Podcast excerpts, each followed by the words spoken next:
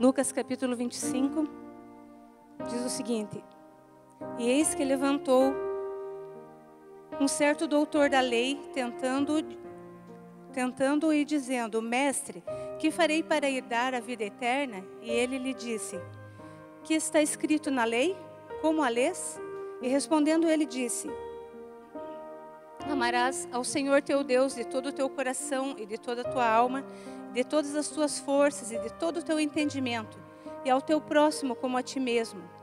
E disse-lhe: Respondeste bem, faze isso e viverás. Ele, porém, querendo justificar-se a si mesmo, disse a Jesus: a quem, E quem é o meu próximo? E respondendo Jesus disse: Descia um homem de Jerusalém para Jericó e caiu nas mãos dos salteadores, dos quais o despojaram e espancaram-o, se retirando e deixando-o meio morto. E ocasionalmente descia pelo mesmo caminho certo sacerdote, e vendo-o passou de largo. E de igual modo também um levita, chegando até aquele lugar, vendo-o passou de largo. Mas um samaritano que ia de viagem chegou ao pé dele e vendo-o moveu-se de íntima compaixão.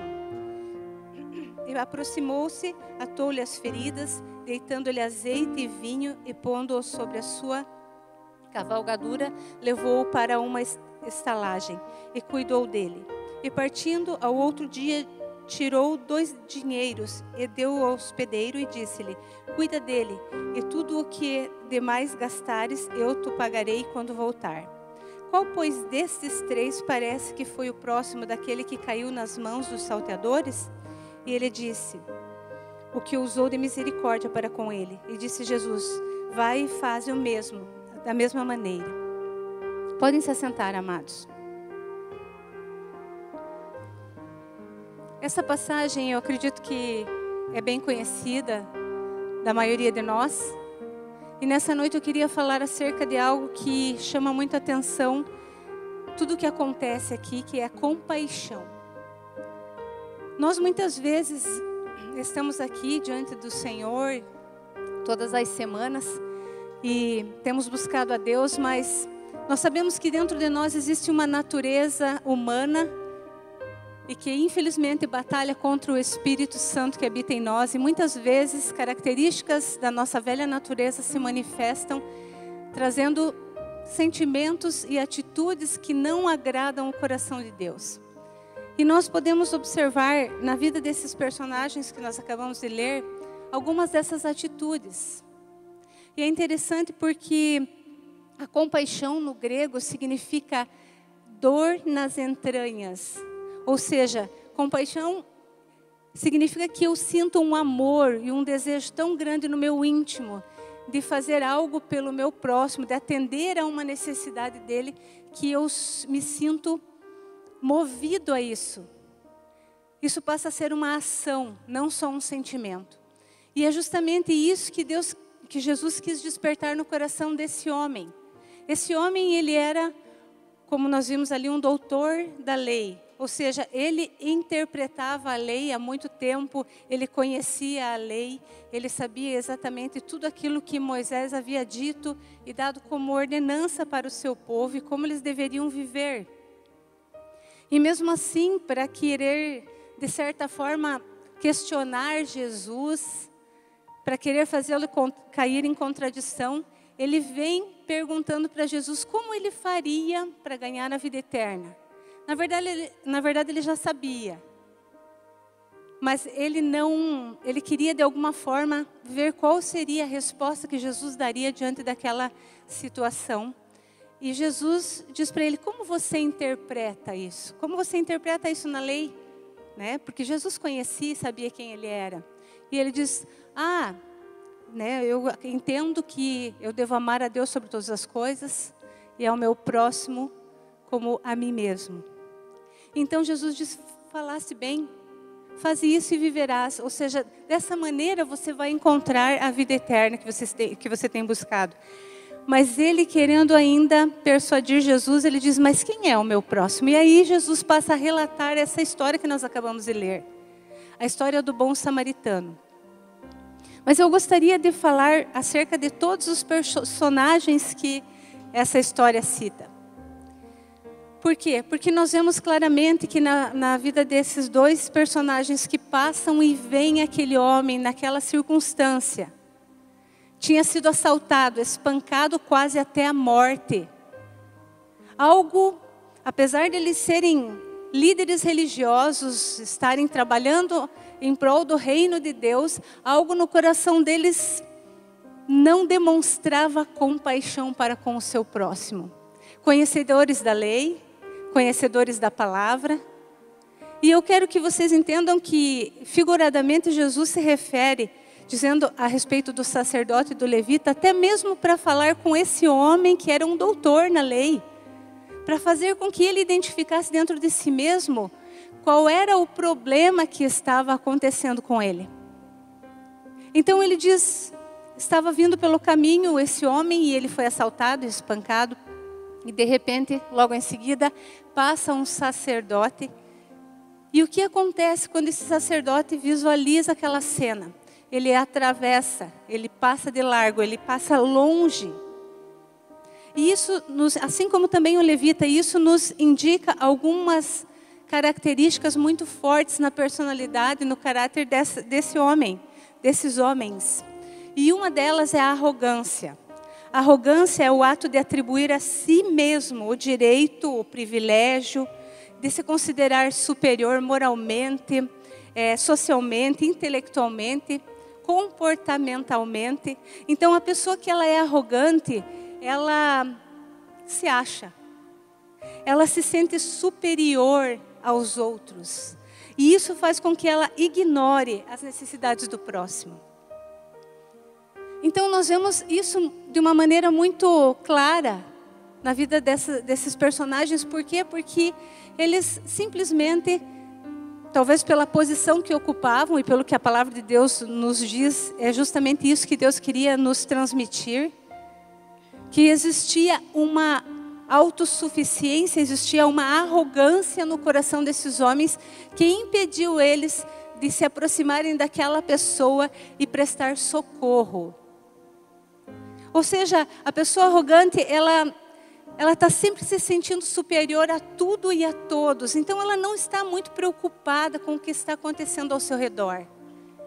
O alvo principal é si mesmo. Eu olho para mim, para as minhas necessidades e eu, na verdade, sou uma pessoa importante. Então eu não posso me envolver com, situa com situações que não me dizem respeito.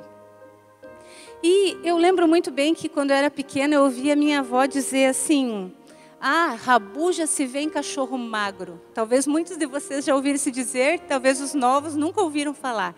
Mas o que, que a minha avó queria dizer com isso? Ela queria dizer que muitas vezes uma pessoa ela não tem posses, ela não tem posição, ela não é muita coisa diante dos homens, mas existe essa arrogância no coração dela. Ela se sente melhor do que os outros e por conta disso ela assume uma postura de arrogância. Eu não me importo. Eu não, eu estou muito mais mais preocupado com a minha posição, com aquilo que as pessoas que eu quero que as pessoas vejam em mim. Então, muitas vezes esse sentimento de arrogância está dentro de nós. E às vezes a gente nem percebe porque ele é sutil. E eu não tô, aqui nós estamos falando de uma situação extrema, onde uma pessoa realmente estava extremamente necessitada de ajuda, mas às vezes pessoas que estão ao nosso redor, elas estão morrendo. Elas estão clamando por ajuda. E nós nos sentimos superiores a ela. E nós não damos a devida importância para aquela necessidade dela que para nós parece tão insignificante. Ah, não, eu eu já falei de Jesus para ela. Ah, não, eu, eu já tentei ajudar, não quer. Então, deixa ela lá, eu, eu tenho a minha salvação. Eu estou bem com Deus. Porque muitas vezes, quando nós somos religiosos, é essa postura que nós tomamos. Eu estou bem com Deus, então o que me importa como os outros estão vivendo? É uma atitude de arrogância. E muitas vezes as pessoas bem próximas a nós estão necessitadas de uma palavra de amor, de conforto, de carinho. Mas nós simplesmente ignoramos. por nos acharmos superiores a elas. Outro ponto que, outro sentimento que existe também no nosso coração muitas vezes diante dessas circunstâncias é a indiferença. A indiferença é o estado de tranquilidade daquele que mesmo identificando uma situação decide não se envolver por falta de interesse, por descaso, por desdém com relação à dor do outro. Entende? Então, assim, ó, isso não me afeta. Eu estou vendo a pessoa sofrer, eu estou vendo ela passando dificuldades, necessidades, mas realmente isso não faz parte do meu interesse. Para mim, isso é indiferente, não me atinge. Eu não me comovo com a situação do meu próximo. Para mim, se eu estou vendo pessoas passando fome, necessidade, eu não, isso não move o meu coração. Eu continuo ali na minha, sempre pensando nos meus próprios interesses. Indiferença, falta total de amor. Tem uma frase popular que diz que a indiferença é pior do que a ausência de amor. Na verdade, é a própria ausência do amor. A indiferença é a ausência do amor. Se eu não consigo me importar o suficiente, significa que eu sou totalmente indiferente. E muitas vezes nós vemos isso na, na vida das pessoas. Nós vemos isso na nossa própria vida, nós identificamos esse sentimento com relação a algumas situações. E nós precisamos entender que isso não é aquilo que Deus espera de nós. Outra situação que também muitas vezes nos impede de agir com compaixão é o comodismo. O comodismo é uma atitude que eu evito assumir qualquer responsabilidade com relação à situação do outro, à dificuldade do outro, porque eu não quero sair da minha zona de conforto. Eu estou confortável aonde eu estou. Eu estou me sentindo bem, eu não quero ser incomodado. Eu não quero ter que sair desse lugar onde eu estou para me incomodar com problemas dos outros, com problemas alheios. E exatamente todos esses sentimentos nós podemos identificar na vida de cada um desses personagens do levita e do sacerdote que passaram por aquele homem e ignoraram a situação dele. E aí é interessante porque esse doutor da lei, ele olha para Jesus e ele diz assim: Mas quem é o meu próximo? No verso 29. E muitas vezes, talvez nós, sem perceber, façamos esse mesmo questionamento: Mas quem é o meu próximo? E eu quero dizer para vocês que Jesus ele nos deu, deixou muitos exemplos de quem são os nossos próximos, porque em muitas situações na palavra de Deus, Deus ele, Jesus ele manifesta compaixão para com as pessoas que estão ao seu redor. Ele manifestou compaixão por mim e por você, porque ele se importou conosco a ponto de morrer por nós. Amados, a palavra de Deus diz que nós estávamos mortos nos nossos delitos e pecados, não havia mais esperança para nós. A partir do momento que Adão e Eva pecaram contra Deus, desobedeceram, toda a humanidade trouxe sobre si a morte espiritual, ou seja, a separação de Deus. E Jesus, então, ele se importa com isso, ele se preocupa. Não só Jesus, como Deus Pai, Deus Espírito Santo, eles decidem se mover em compaixão por nós, pelas nossas vidas, para que nós pudéssemos ser resgatados, para que nós pudéssemos realmente ser regenerados, para que nós pudéssemos ser religados novamente ao Pai. E isso custou para eles custou o abandono da glória, custou o abandono da sua, do seu poder, da sua majestade, para se tornar um simples homem mortal. Porque Jesus foi o último sacrifício. Quando ele morre, ele derrama aquele sangue na cruz, e isso significa que ele levou sobre si todos os nossos pecados. E é interessante porque na sua morte, ele olha para o céu e diz: Pai, perdoa-os, porque eles não sabem o que fazem. Cheio de compaixão, ele olha para aquele povo que estava ali, acusando ele.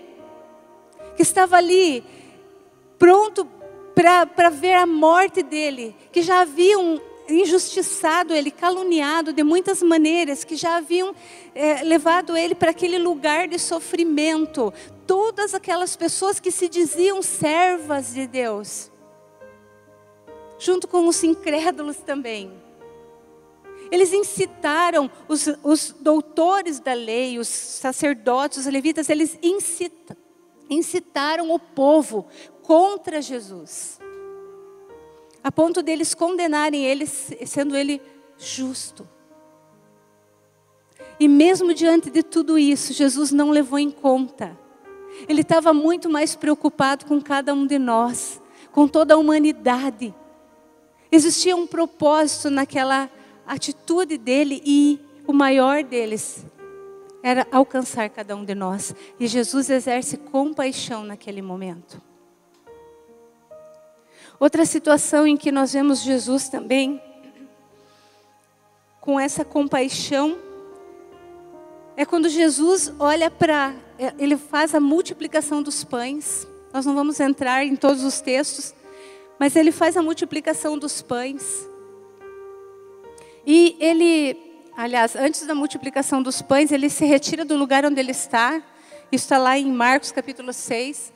Você pode procurar depois lá na tua casa. E você, você vai ver que ele então ali, ele, ele ouve o povo, ele vê aquela multidão de pessoas que vêm atrás dele, querendo ouvir da palavra, querendo saciar a necessidade da sua alma. E já era tarde, da, muito adiantada a hora, a palavra de Deus diz. E por conta disso, Jesus olha para aquela multidão e diz: a palavra de Deus que ele sentiu compaixão de permitir que aquelas pessoas fossem embora, porque era um caminho longo, um caminho difícil, e eles estavam com fome. E ele olha e diz que ele tem compaixão porque ele via aquelas pessoas como ovelhas que não têm pastor, sem direção. Elas estavam ali procurando algo que viesse de encontro às suas necessidades espirituais. Ele não só viu a necessidade física, mas ele também viu a necessidade da alma daquelas pessoas, e isso comoveu o coração dele. Então ele diz e ele declara isso, que, que ele teve compaixão, e aí então ele, ele multiplica os pães, faz com que todas aquelas pessoas sejam alimentadas, mesmo sabendo e declarando depois que elas estavam ali, muitas delas, só por causa do pão, só por causa dos milagres. Elas não reconheciam Jesus, elas não queriam nada com Deus, elas queriam simplesmente ser saciadas, mas mesmo assim, Jesus tem compaixão dessas pessoas. E é interessante, vamos abrir lá em Marcos capítulo 6, verso 35.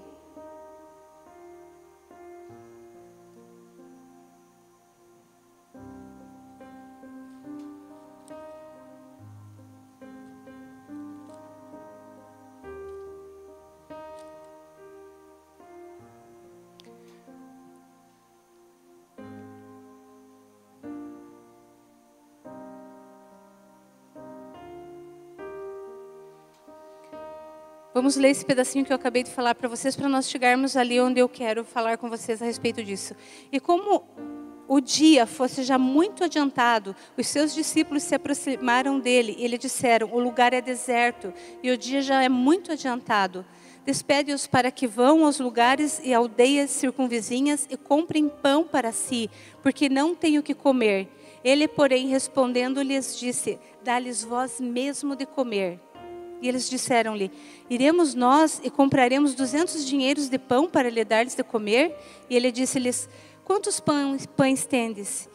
Ide ver. E sabendo eles, disseram cinco pães e dois peixes, e ordenou-lhes que fizesse assentar todos os, os povos sobre a erva, a erva verde. E assentando-se, repartiu de cem em cem e de cinquenta em cinquenta, e ali ele fez a multiplicação dos pães. Mas o que me chama a atenção é no verso 37, quando Jesus vira para eles e diz: Dai-lhe vocês mesmo a eles de comer. Deus dá uma ordem para aqueles discípulos, dizendo: vocês são responsáveis por essas pessoas, tanto quanto eu. E isso tem que chamar a nossa atenção. Nós precisamos entender que nós somos responsáveis pelas pessoas que estão ao nosso redor, elas estão famintas. Elas estão como ovelhas que não têm pastor. Como tem estado a atitude do teu coração com relação a isso? Você tem realmente se comovido, teu coração tem sido movido a realmente falar desse amor que te alcançou e que hoje, e por causa disso você está aqui? Porque se não, isso não tem acontecido, nós estamos em falta. Tudo que Jesus falava estava muito além das suas palavras, e nesse momento ele estava falando de algo que estava muito além do pão que precisava ser comprado. Ele sabia que os discípulos não teriam condições de sustentar toda aquela multidão, que ele precisaria fazer um milagre, mas ele, parafraseando, diz: Dai-lhes vocês mesmo de comer a esse povo. E é isso que Deus está nos ordenando nessa noite, para que nós nos levantemos como igreja e tomemos essa responsabilidade para nós, de ter compaixão do nosso próximo, entendendo que os, o fim está próximo. Cada dia mais, nós estamos cada dia mais próximos do fim. E nós precisamos ser conscientes de que é a nossa responsabilidade dar de comer a esse povo. Jesus habita em nós através do seu Espírito. E sendo assim, Ele quer que nós amemos o nosso próximo, para que o seu amor seja manifesto através de nós. Então, amados, Deus está nos chamando a atenção nessa noite, para que nós possamos tomar uma posição diante dos fatos que nós estamos vendo acontecer. E aí talvez você diga assim: ah, mas Jesus era Deus. E por conta disso, ele tinha esse amor nele. Mas eu quero dizer para vocês que não somente nele, mas em outras pessoas, e uma que mais me chama a atenção é Estevão. Lá em Atos, é, em 1 Coríntios capítulo 8, verso 60, ou, desculpa, Atos mesmo, capítulo 8, verso 60. Estevão estava sendo apedrejado por amar a Jesus, por falar do nome de Jesus, por estar divulgando a palavra de Deus. Ele é condenado à morte por apedrejamento. E vocês podem imaginar o sofrimento desse homem? A dor, a humilhação de estar diante de uma multidão sendo morto por pedras. Mas antes que ele viesse a morrer, ele disse: Jesus, Deus, não impute esse pecado a esse povo. Senhor, não leve em conta o que eles estão fazendo. Senhor, não permita que isso impeça que eles entrem no céu. É isso que o Estevão estava falando. Tamanha era a compaixão que existia no coração de Estevão. Mas para que essa compaixão faça parte de mim, eu preciso me relacionar com Deus. Isso precisa ser uma realidade para mim. Quando eu me relaciono, me relaciono com Deus, automaticamente todos os, o, o fruto do Espírito é manifesto na minha vida e junto com todo o fruto do Espírito está a compaixão. Mas eu não sei se vocês já perceberam que é só eu me afastar um pouquinho de Deus isso é suficiente para que a minha natureza ela venha a reviver em mim e venha manifestar muitos sentimentos ruins, como esses que nós acabamos de falar e, e muitos outros. Então, amados, se nós queremos realmente nos mover em compaixão por essa humanidade perdida que nós estamos vendo, nós precisamos sim tomar essa responsabilidade para nós e permitir que Deus gere isso na nossa alma. Nós não podemos simplesmente ignorar essa situação e sabe por que que nós não podemos fazer isso? Porque Jesus ele se agra... ele ele é servido através das pessoas que nós servimos. E é interessante porque lá em Lucas 10, 28, Jesus diz para ele: faça isso e viverás. Ou seja, ele fala para aquele doutor da lei: se você fizer isso que você acabou de me dizer, que é a tua interpretação da lei, amar a Deus sobre todas as coisas e ao teu próximo como a ti mesmo, você tem a tua eternidade garantida. Você não precisa se preocupar. E aí nós vemos que em outro momento, Jesus fala de muitas outras situações que nos garantem isso também. Que nós seremos aprovados ou desaprovados por Ele conforme as nossas atitudes aqui nessa terra. E quando nós olhamos lá para Mateus, eu queria te convidar a abrir esse texto lá em Mateus capítulo 25.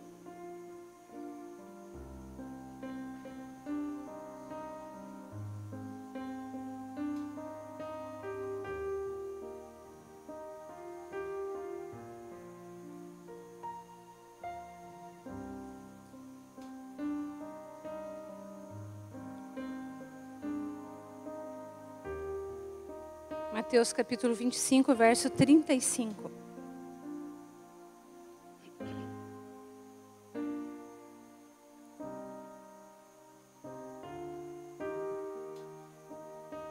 Jesus aqui ele está falando acerca desse momento onde nós nos encontraremos com Ele, que pode ser a qualquer momento, que pode ser em um piscar de olhos, como a palavra de Deus, porque Ele virá como um ladrão na noite.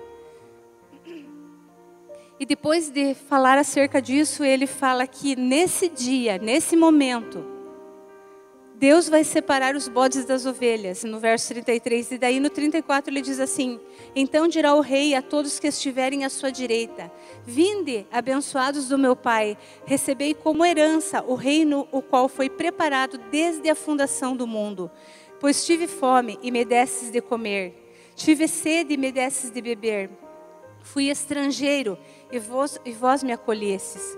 Quando necessitei de roupas, vós me vestistes. Me vistes enfermo e, e vós me cuidastes. Estive preso e fostes me visitar-me. Então os justos desejarão saber: Mas, Senhor, quando foi que te encontramos com fome e te demos de comer, ou sede e te saciamos? E quando te recebemos como estrangeiro e te hospedamos, ou necessitado de roupas, te vestimos? Ou ainda quando estivesses doente ou encarcerado e fomos te visitar? Então o rei, esclarecendo-lhes, responderá: Com toda certeza vos asseguro que sempre que fizesses para algum desses irmãos, mesmo que, o que é o menor deles, a mim fizestes. Amados, o momento em que nós estaremos entrando para a eternidade, nós prestaremos conta acerca das nossas atitudes, acerca da nossa compaixão, acerca do nosso amor ao próximo. Olhe como é profundo amar a Deus sobre todas as coisas e ao teu próximo como a ti mesmo. Então, diante de muitas circunstâncias que talvez você tenha presenciado e não tenha se movido por compaixão, você precisa se colocar no lugar dessa pessoa e se dar conta de como você gostaria que as pessoas agissem com você se você estivesse numa situação de vulnerabilidade. Seja em que área for, seja na área financeira, seja na área emocional ou espiritual. Como você gostaria, talvez um dia você já esteve nesse lugar, talvez você ainda esteja nesse lugar. E como você espera que as pessoas ajam com relação a você? A Bíblia diz: como a ti mesmo. É dessa maneira, como você gostaria de ser assistido, é, é a forma como você deve assistir ao teu irmão. Isso é uma convocação, é uma ordenança da parte de Deus. Jesus diz: Eu resumo toda a lei em amar a Deus sobre todas as coisas e ao teu próximo como a ti mesmo. Se nós cumprirmos isso, a vida eterna para nós está garantida, amados. E quantas vezes nós temos negligenciado isso, fechado os nossos olhos para isso.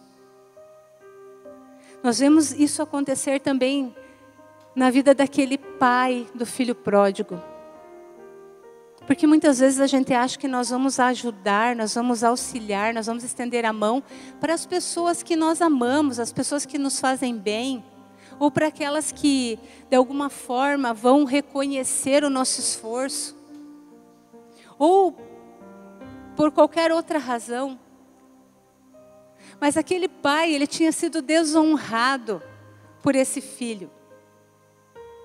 Ele pediu a sua herança, isso significa, de uma certa forma, que ele estava dizendo: Olha, pai, você já deveria estar morto, porque eu quero o meu direito de herdar aquilo que me diz respeito.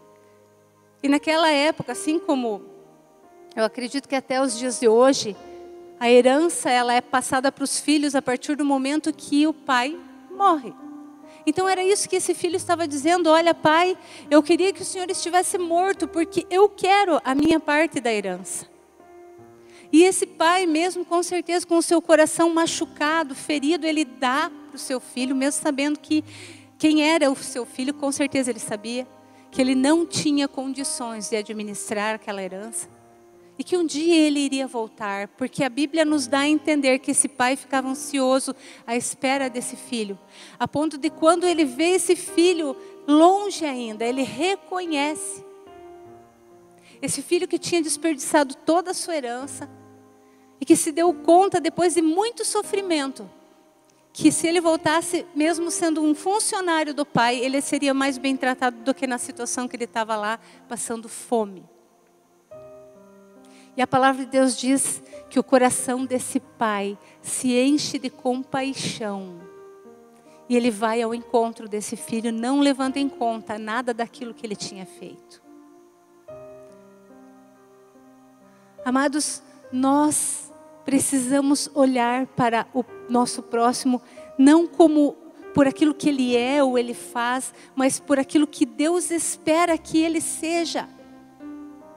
Deus olha para nós assim, porque se não fosse assim, a palavra de Deus diz que nós seríamos consumidos. Nós continuamos pecando. Nós continuamos tendo sentimentos errados na nossa alma, ferindo pessoas ao invés de amar. E é com esse olhar que Deus olha para nós todos os dias. Então é dessa maneira que nós precisamos olhar para o nosso próximo com essa compaixão. Eu sei que ele pisou na bola comigo, eu sei que ele fez tudo errado, mas Deus o ama. E se Deus o ama e habita em mim, eu também devo amá-lo. Isso é fácil? Com certeza não, para nós humanamente falando. Em alguns momentos parece quase impossível, mas se eu tiver o meu relacionamento com Deus, as coisas vão se tornar muito mais fáceis. E eu vou conquistar, sim, esse lugar de compaixão no meu coração. E sabe, amados, eu queria abrir mais um texto com vocês que está lá em Lucas, capítulo 14, verso 16 ao 24.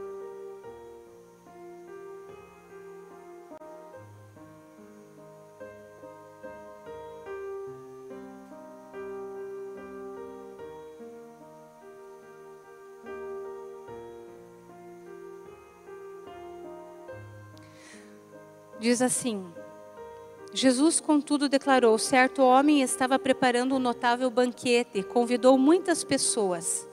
Próximo da hora do início da ceia, enviou seu servo para anunciar aos que haviam sido convidados: Vinde, eis que tudo está preparado para vós. Contudo, um por um começaram a declinar com desculpas. O primeiro alegou: Acabei de adquirir uma grande propriedade, preciso ir vê-la. Por favor, queira desculpar-me. Outro conviva explicou-lhe: Acabei de comprar cinco juntas de boi e preciso ir experimentá-la. Rogo-te que me tenhas perdoado. E outro ainda argumentou: Acabo de me casar e por esse motivo não posso ir. Diante disso, Voltou o servo e tudo relatou ao seu senhor.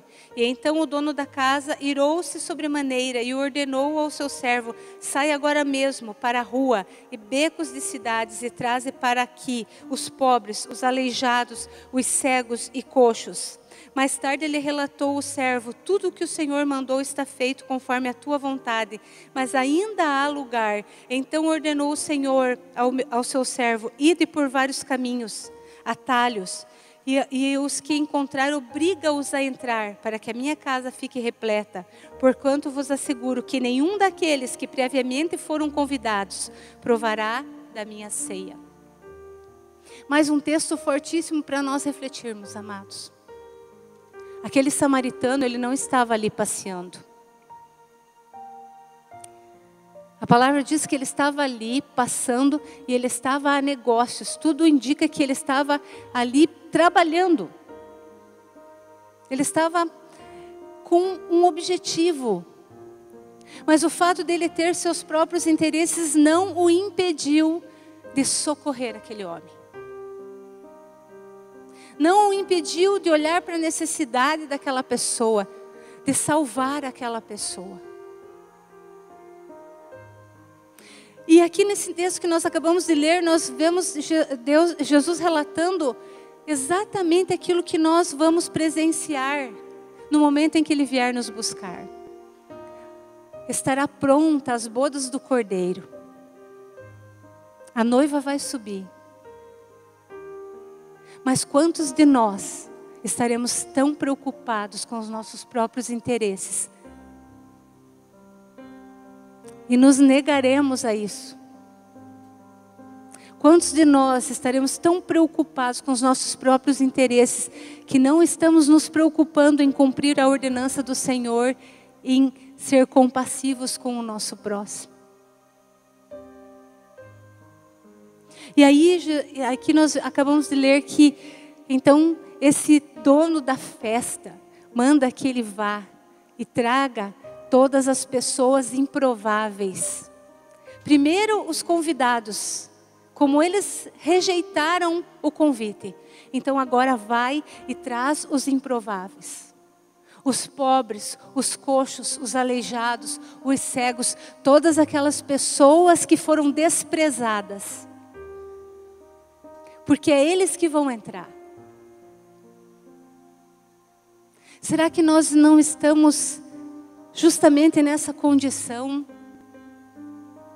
de sendo convidados, estarmos tão preocupados com nós mesmos e deixando de lado a nossa tarefa de, pra, que, que deve ser cumprida, de amarmos o nosso próximo, a ponto de nos importarmos com Ele, de nos movermos em favor dEle. Amados, nós precisamos acordar. A vida com Deus não é brincadeira. Muitas vezes nós estamos tão preocupados com coisas tão insignificantes, deixamos aquilo que é mandamento, ordenança de lado. Estamos preocupados com picuinhas, com coisas que não nos levam a lugar nenhum a não ser a uma vida destruída. Porque quando nós conservamos no nosso coração sentimentos que não agradam o coração de Deus, automaticamente nós estamos experimentando o amargo da vida. E não vamos só experimentar o amargo nessa vida, se nós não acordarmos. E aqui, todos esses textos que nós lemos, não está falando de pessoas que não conhecem a Deus. Está falando para pessoas que conhecem a Deus, mas que têm andado distraídos com muitas coisas. E eu creio que Deus deseja assim que nós ouçamos essa palavra, mas que ela não fique só na nossa mente, no nosso intelecto, mas que ela realmente desça para o nosso coração e faça diferença nas nossas vidas. Porque compaixão não é fazer nada por interesse, esperando reconhecimento de pessoas, esperando ser visto, esperando ser é, elogiado. Compaixão, ela não é agradar as pessoas, porque existem pessoas que parece que são um tanquinho furado, né?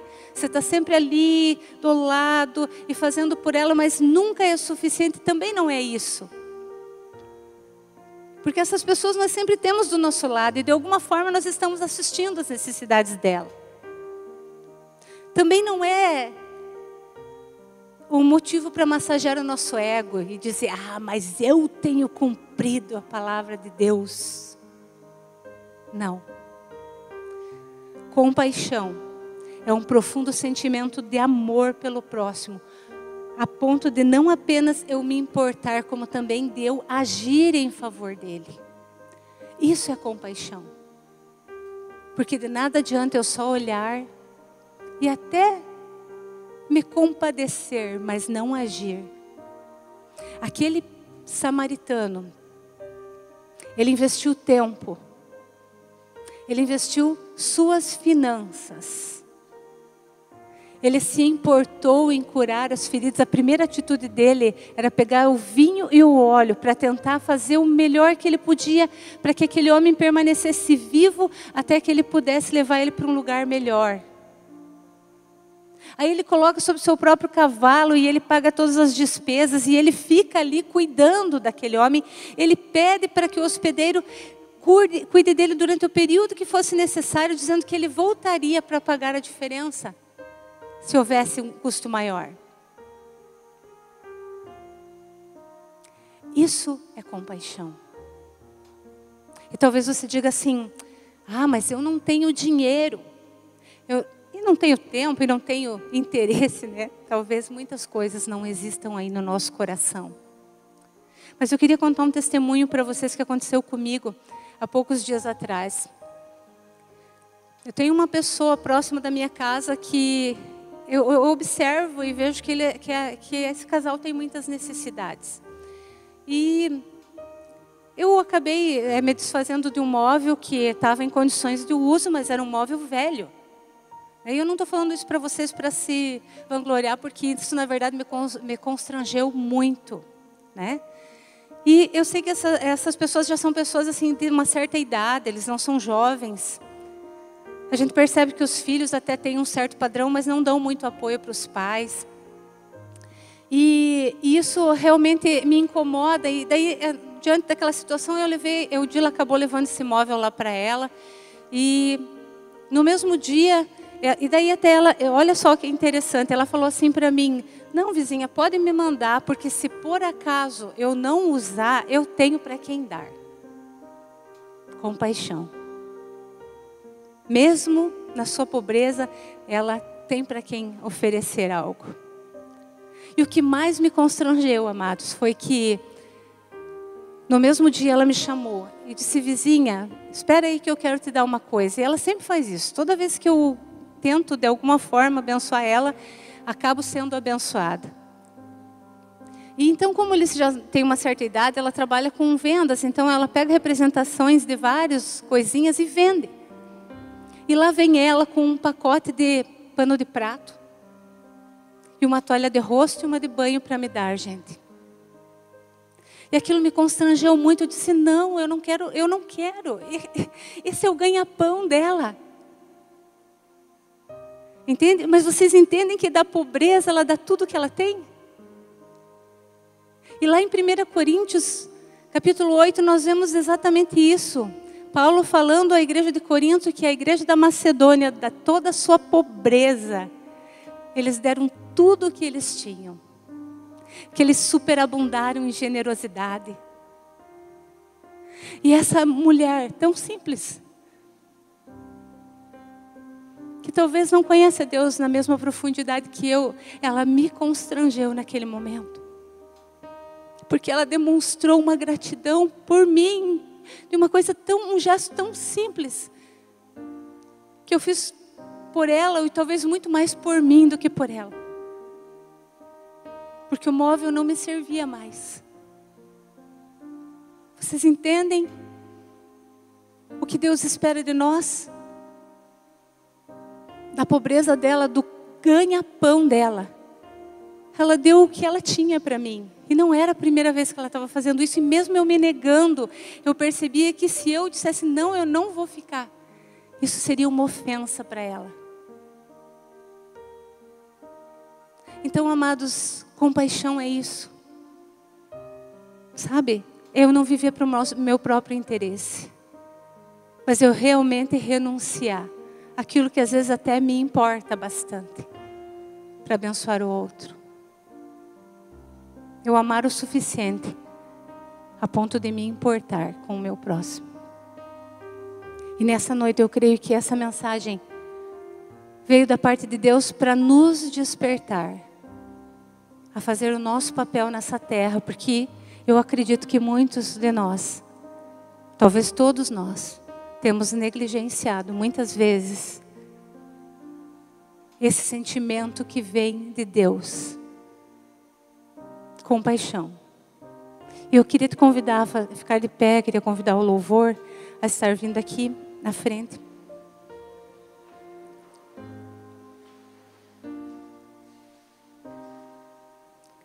Eu queria te pedir que você realmente examinasse o seu coração. E realmente observasse as suas motivações.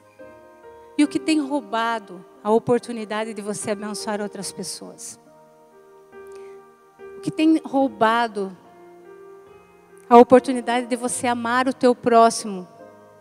Porque eu não tenho como dizer que eu amo a Deus e odiar o meu irmão. Ou me sentir superior ou simplesmente indiferente à dor ou acomodado no meu lugar. Eu não tenho como dizer que eu amo a Deus se eu não me mover em favor do meu próximo. Então que você feche os teus olhos nesse momento e que você comece a colocar realmente o teu coração diante de Deus. Que Deus possa ministrar na nossa alma aquilo que realmente nós precisamos fazer para agradar o coração de Deus. Para que nesse dia, quando Jesus nos chamar, seja de uma maneira ou de outra, nós possamos ouvir dele: Vinde benditos do meu Pai. Entrai para o gozo do teu Senhor, para esse reino que vos está preparado desde a fundação do mundo. Então, amados, vamos colocar os nossos corações realmente na presença do Senhor.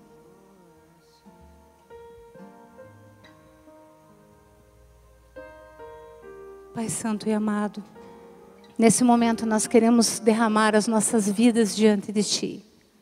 Sabendo, Pai, que tudo isso que nós acabamos de ouvir acerca da Tua palavra, é um desafio muito grande para nós, humanamente falando, ó Deus, e nós dependemos completamente do Senhor para que isso se torne uma realidade em nós, ó Deus. Nós dependemos da presença constante do Teu Espírito Santo em nós, ó Deus, para gerar esse sentimento de compaixão, desse amor profundo ao próximo, Senhor. E nós clamamos nessa noite pedindo, Senhor Deus, para que isso seja algo derramado, Senhor, de uma maneira extraordinária sobre as nossas vidas, Pai e que nós realmente busquemos isso incessantemente diante da tua presença, que nós realmente nos movamos em favor dos nossos irmãos, que nós realmente sejamos capazes de observar as necessidades, que nós não passemos de largo, que nós não atravessemos a rua para não ver, Senhor Deus, aquele coitado que está desamparado, muitas vezes passando necessidade, fome, Senhor. Pai Santo e amado, eu quero clamar ao Senhor para que o Senhor nos desperte como igreja, para que o Senhor nos leve a ter essa consciência plena, Senhor Deus, de quem Tu és e o que o Senhor espera de nós como Tua igreja. E que nós possamos fazer a diferença nesse mundo perdido, nesse mundo que anda como ovelhas sem pastor, Pai sendo guiados pelos seus próprios pensamentos, suas próprias vontades, seus próprios desejos, Senhor Deus e que não conhecem o teu amor, Pai, que não conhecem, Senhor, esse lugar onde nós queremos nos refugiar, que é a tua presença, Deus. Nós clamamos ao Senhor nessa noite, Pai, por tudo isso, Pai, em nome de Jesus.